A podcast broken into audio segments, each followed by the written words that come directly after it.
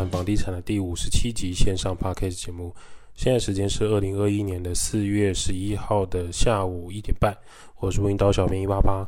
温刀谈房地产这个节目主要讲解每个人都需要居住的地方。你每天就是要回家，不管这是租房子、买房子、住在爸妈家、亲戚家，总之关于租住家相关议题都值得被讨论。每个人都值得拥有更好的居住品质。温刀是一个租赁管理公司，我们营业项目有帮屋主代租代管理、包租代管、装潢设计、装修工程、布置软装设计，有官方网站 IG、S、FB，供大家去做连结。有一个网友反映，就是天呐，原来也有人有这样的烦恼啊！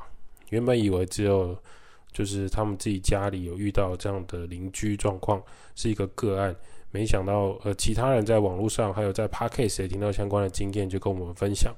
他呢，在去年的时候，他在新北市买了一间公寓，想说小朋友要念书，要念小学了，可能要迁户籍，那也不希望小孩在念书的时候，就是会面临一直搬家的状况。毕竟他希望说自己未来的小朋友，他有小学同学这样的同学会这样的想象，所以他希望他拥有一个比较好的童年。那入住这个公寓大概几周的时间，他们就是光整理家里就觉得很辛苦。可是他后来发现，他的邻居就是电梯守护神。只要傍晚过后，只要有住户经过公共走廊，就顺手把灯打开，因为我们的梯间就会变得很暗。那他们公寓梯间又是没有对外窗的，所以你只要不开灯，你基本上伸手不见五指，很容易跌倒。那那位特别爱关灯的四十几岁邻居，就会特地出来把所有的灯都关掉，然后再摔门进去自己的公寓家里，只剩下楼梯间的轰隆轰隆的嘈杂声。也因为我们家会去开楼梯的灯，我们家小朋友上楼的时候去开楼梯的灯，就在我家大门口谩骂，或是敲我们楼梯那边的墙壁，一直在在骚扰我们。我们曾经有请警察或里长帮忙协助呢，是否说晚上可以就留一盏灯给其他住户啊，或是我们其他邻居老人家出入平安呢？对方永远都是生气的状态，然后在那边。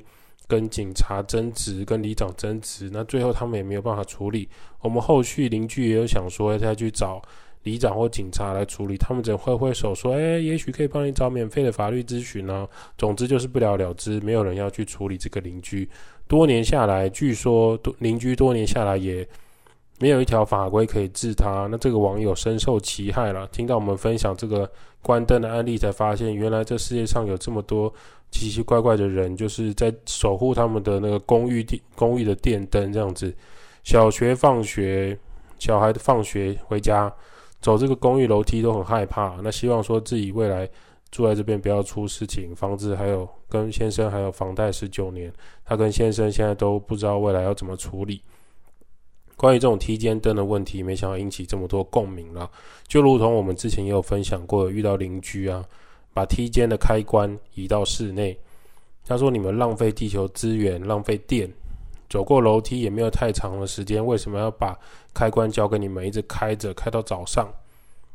你请水电来动我家门口的灯试试看呢、我会把它改回来，怎样？”大声咆哮。我跟你讲，树大必有枯枝，人多必有白痴，就是有这样的邻居呢。其实让我们对于这种梯间的灯，才发现说：“哇，原来真的有些事情是没有办法处理的。”那我们就说要帮他换那个感应灯，他也说感应灯一样耗电呐、啊。你们年轻人到底在想什么？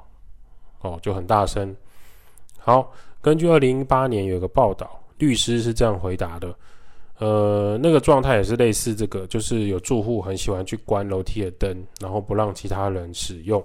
关于住户擅自关闭楼梯间电灯的问题，由于楼梯间本来就是比较昏暗，随时皆有通行可能之通道，电梯随时照明有其必要性。若住户未经其他住户同意擅自关灯，经劝阻不听，致发生财产损失或通行人员伤亡，该住户应有赔偿的责任。任何人都可以轻易自由进出的楼梯间旧公寓。如果楼梯间的照明有安全上考量之外，尚有防范宵小之可能，若有歹徒借由关灯时侵入，进而发生犯罪行为，可能就会有问题。但是难以证明住户关灯行为有故意或造成这个犯罪行为的发生，故无法用刑法来做办理。那依照民法第一百八十四条呢，因故意或过失不法侵害他人之权利者，负侵害赔偿责任。故意以悖于善良风俗之方法，加损害他人意同，违反保护他人之法律，自身损害于他人者，应赔偿责任。但能证明其行为无过失者，则不在此限。因此呢，如果有歹徒借由关灯入侵，造成你家的财物损失，或是其他住户因照明不足而导致伤亡等，上述的相关赔偿可由住户过失侵权行为有相当因果关系，可向其请求赔偿。建议平日应自行收集住户屡擅自关灯或劝阻不听的现象，大声谩骂的影音。就把它录音、录影、录影起来的证据，以便日后诉讼上举证。很多人听到这边就想说啊，法律怎么这么文绉绉啊？天啊天啊，我工商回。其实呢，你如果比较理性的人，可能看到这边就会想说，啊，有些网友、键盘网友，或是有些朋友，就会讲说啊，你就装感应灯啊，有人经过会亮那种就可以啦，又不是很贵，在那边对不对？浪费时间。有人说啊，你就好好沟通就好啦，有需要弄到法律问题吗？什么这是关灯小事情啊？我们必须讲，这世界上有些人是没有办法沟通的，真的没有办法沟通。我们送礼也送过了，良性沟通也讲过了。就像这位网友讲的，他的邻居就是甩门，就是不爽你去弄那个灯。那如果他们是可以沟通的话，要法律干嘛呢？就算你装感应灯，跟他说这个很省电，他依然不让你装，甚至把它拆掉。反正在他的世界里，他认为这就是浪费电，只有他来掌掌管这个楼梯光源的问题。掌管这个开关才是正义。你们这些邻居都是破坏地球的凶手，不要来跟我讲一些五四三的，我说了算。我住十几年了，你刚搬来，你什么东西？凭什么来指教我？这样的心态。那我们从律师的回复来看呢？如果住户未经其他住户同意擅自关灯，屡劝不听者，才导致财产损失或通行人员伤亡，应负赔偿责任。要发生财产损失或是通行人员受伤死亡，该住户才有赔偿跟法律责任。问题在于现在没有人受伤，没有东西被偷，没有人死亡，所以梯间的灯能不能开，谁都不能处理吗？问号。那民法一百八十四条，就像上面刚刚讲到的，因故意或过失不法侵害他人权利者，应赔偿责任。故意以悖于善良风俗，才有赔偿责任。各位有没有发现？这件事情很难处理，理性沟通无效，换灯又被换回来，开灯又被关掉，还被骂，开关直接拉去室内，你唯一能做的就是带着 GoPro 行车记录器拍摄对方恐吓、脏话、大声喧哗、甩门、敲墙壁、恶言相向的影片，从其他地方跟其他罪行来控告邻居，而这些事情由于没有发生重大事故。没有财产损失，没有受伤，没有暴力行为，警察是无法处理的。那里长呢，只能柔性劝导。里长有一整个里的公共事务要处理，他还要让整个里出去，对不对？花莲旅游啊，去宜兰旅游啊，去苗栗旅游啊，去做一些其他的观光团。他没有时间处理你一一户的事情，他没有办法每天到你来这边处理这种开关灯的事件。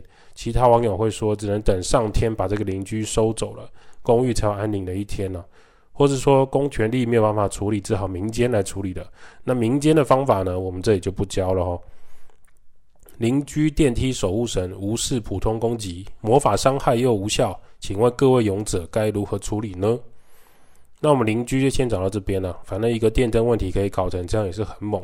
我们以为这件事情是个案，然后没想到，还蛮多人都有这样的经验的，真的是非常的有趣啊。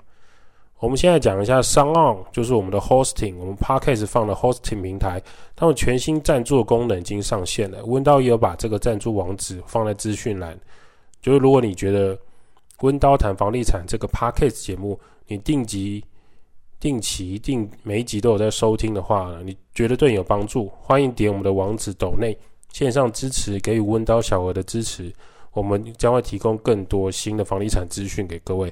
大家要知道，现在 Podcast 是是一个没有收入的的频道，所以现在差不多从去年有三百多个频道到六千多个频道，大部分都是这种，呃，它是一个免费文章跟免费广播的概念。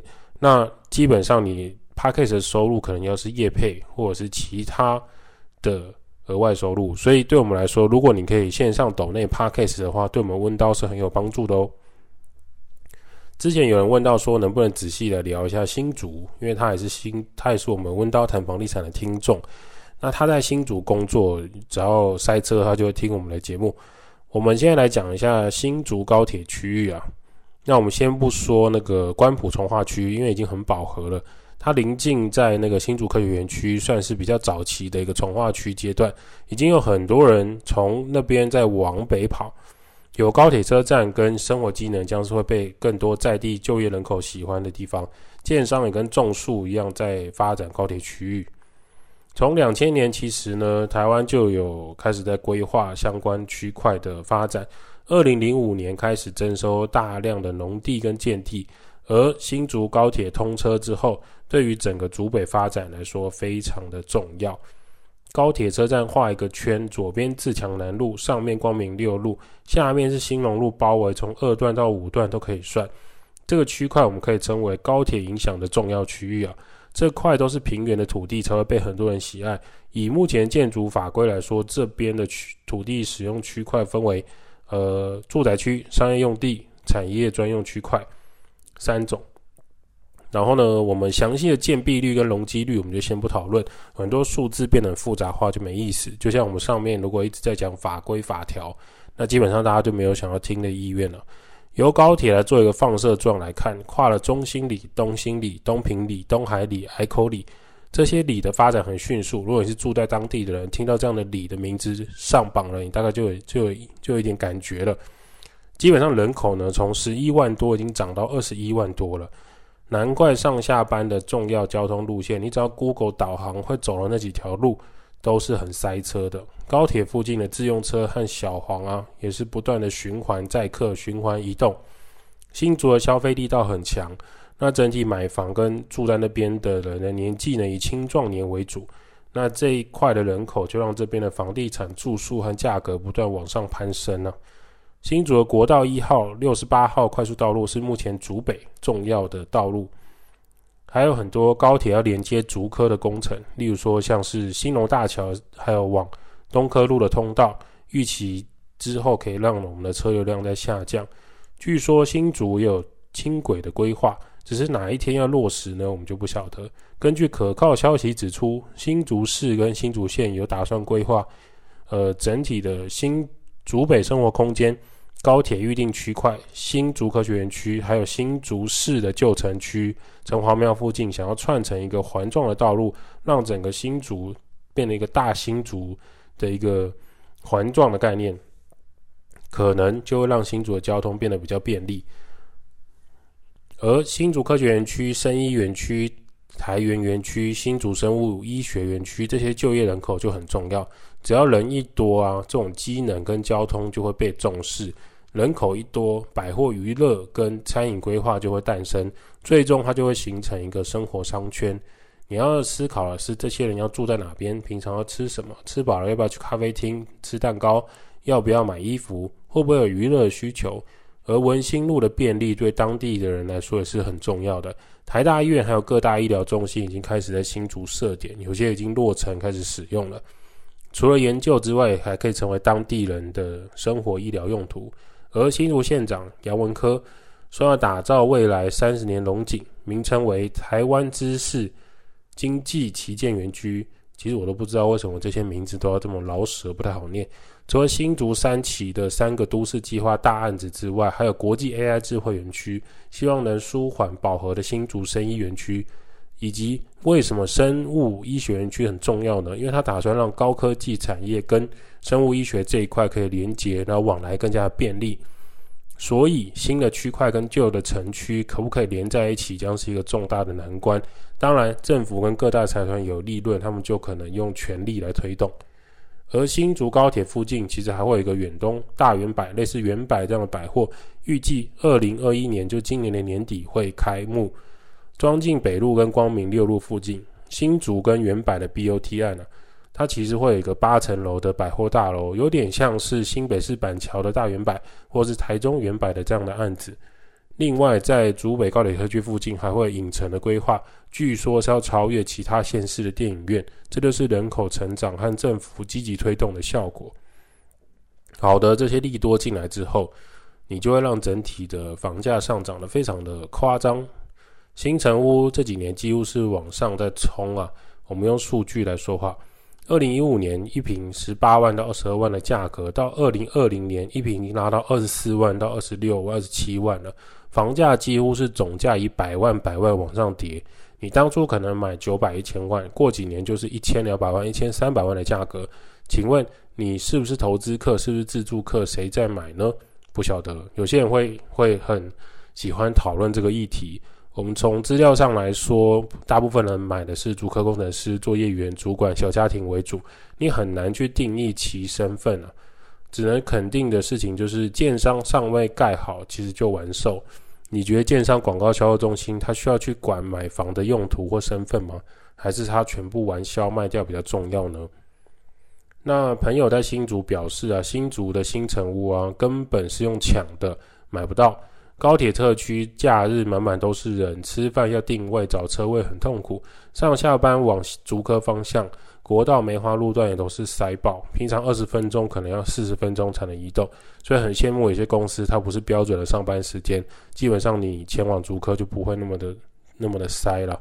那你其实可以注意到这边附近八百万到一千五百万的房子产生，因为供不应求，价格就会陆续往上调。整体的租金也拉高很多，办公大楼店面的价格一直在提升，租屋的人也是发觉租金这几年的变动很大，小套房越盖越多，违建的套房也不少，本来到五楼已经盖到七楼，小平数整层住家的需求也很强劲，好的租屋一下子就秒杀，有车位的社区型整层住家也是相当受到欢迎啊。假设你今天要住新竹高铁，然后来台北工作，或者是你住在台台北。但是你用高铁移动到新竹工作，也是有这样的工作生态的。那他们的计算方式通常是换算下来会比他在新竹买房，或是说在台北买房来的划算。甚至他们认为说用高铁来取代汽车，只要高铁持续安稳发展的话，这样的生态还是可以存在的。今天的新竹资讯就先分享到这边，未来如果有其他的整理资料，再跟大家分享。欢迎你五星留言，跟我们说说你在新竹工作的其他心得。也许有我们漏讲到的部分，由你来补充。温刀照顾房客就像我的家，代租代管、包租代管、装修工程、布置设计。Podcast 分享租屋投资房地产。温刀谈房地产先到这儿，有什么想法欢迎五星吹捧起来，我们就在下一期回答你的留言喽。